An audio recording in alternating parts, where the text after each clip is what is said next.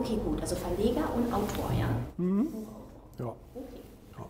Manche sagen auch Bestsellerautor, geht auch. ja, Zertifikat haben und dann wirst du erst eingestellt. Was sagst du zu dieser Einstellung? Naja gut, also A komme ich tatsächlich noch aus der, also ich bin 86 geboren und ähm, habe dann eben 2005 meine Ausbildung gemacht. Da war es noch so auf der Kippe. Viele haben studiert und viele haben BWL gemacht und so weiter. Ähm, aber es gab eben auch immer noch sehr, sehr viele, die eine normale kaufmännische Berufsausbildung gemacht haben oder auch eine handwerkliche Berufsausbildung gemacht haben.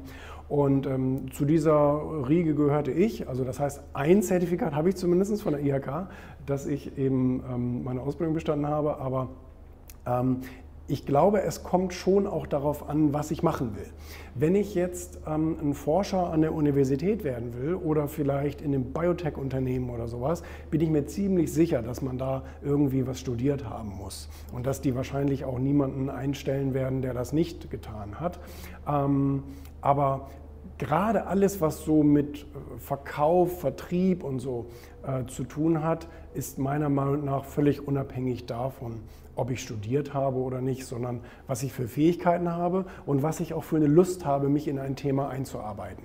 Also wenn der Chef merkt, da ist jemand, der ist begeistert von diesem Thema und äh, der wird sich da reinhängen, dann glaube ich, kann man auch ohne Studium, ich glaube, man könnte sogar ohne Ausbildung in ein Unternehmen gehen und zum Beispiel im Marketing oder Vertrieb, wenn einem das so talentmäßig liegt, ähm, dass man da erfolgreich sein kann ich, ich würde sogar behaupten, ähm, meine, besten, meine beiden besten Vertriebsmitarbeiter haben, glaube ich, gar keine abgeschlossene Ausbildung und verdienen trotzdem sechsstellig. Also von daher, das geht dann schon.